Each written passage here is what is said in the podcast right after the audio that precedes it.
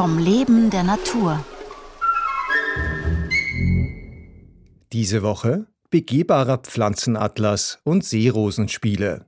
Die Künstlerin Evali Wagner erzählt von ihren Pflanzeninstallationen. Heute die botanische Welt im Kleinen. Ich nehme eigentlich meistens so ja, ein, zwei Zweige von einem Strauch oder von einer Pflanze.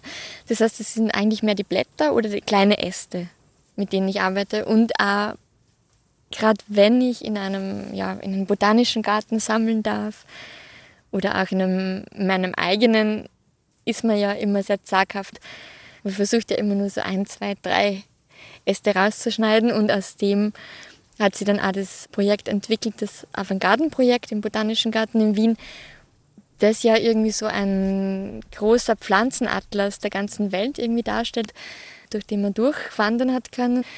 Das war schon ein bisschen in Bezug auf Herbarbelege, also ein Herbarbeleg, das ist so das, mit dem der Biologe oder der Botaniker arbeitet und die Pflanze irgendwie einordnet und presst. Und ich habe immer Pflanzenteile von jeder Zone des Botanischen Gartens, also die ja so ein bisschen die Welt und die Klimazonen widerspiegeln, genommen und habe die dann auf große Stoffbahnen äh, mit Silberdraht aufgehängt.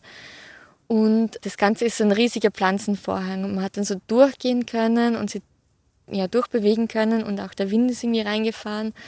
Und das Interessante und Schöne war in dem Moment, wo ich die Pflanzen genommen habe und irgendwie aus einer natürlichen Umgebung rausgenommen habe und auf diese, auf diese Stoffbahnen gesetzt habe, ist irgendwie ganz augenscheinlich diese Vielfalt geworden.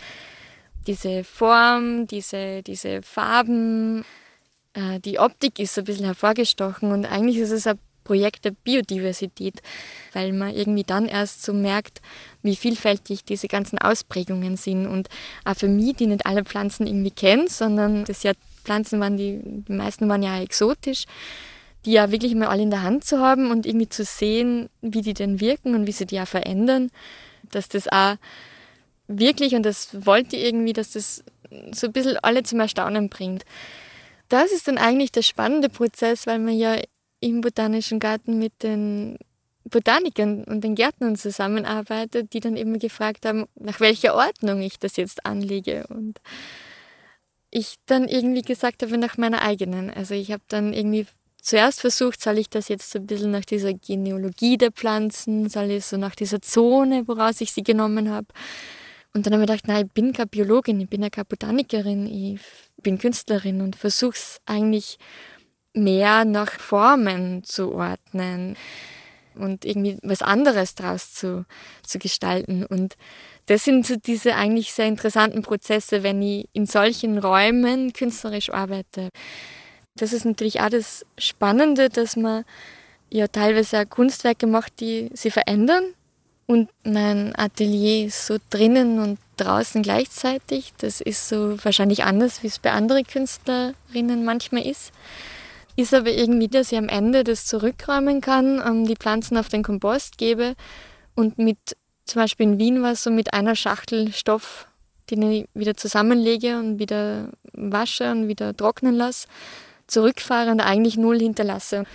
Na, ich finde es wichtig in den Zeiten, wo wir gerade stehen, wenn man irgendwie ja, behutsam mit Ressourcen umgeht. Und ich habe lange Zeit gemalt und mir ist es ein bisschen zu viel geworden, dass ich dann so Räume voller Bilder produziert habe.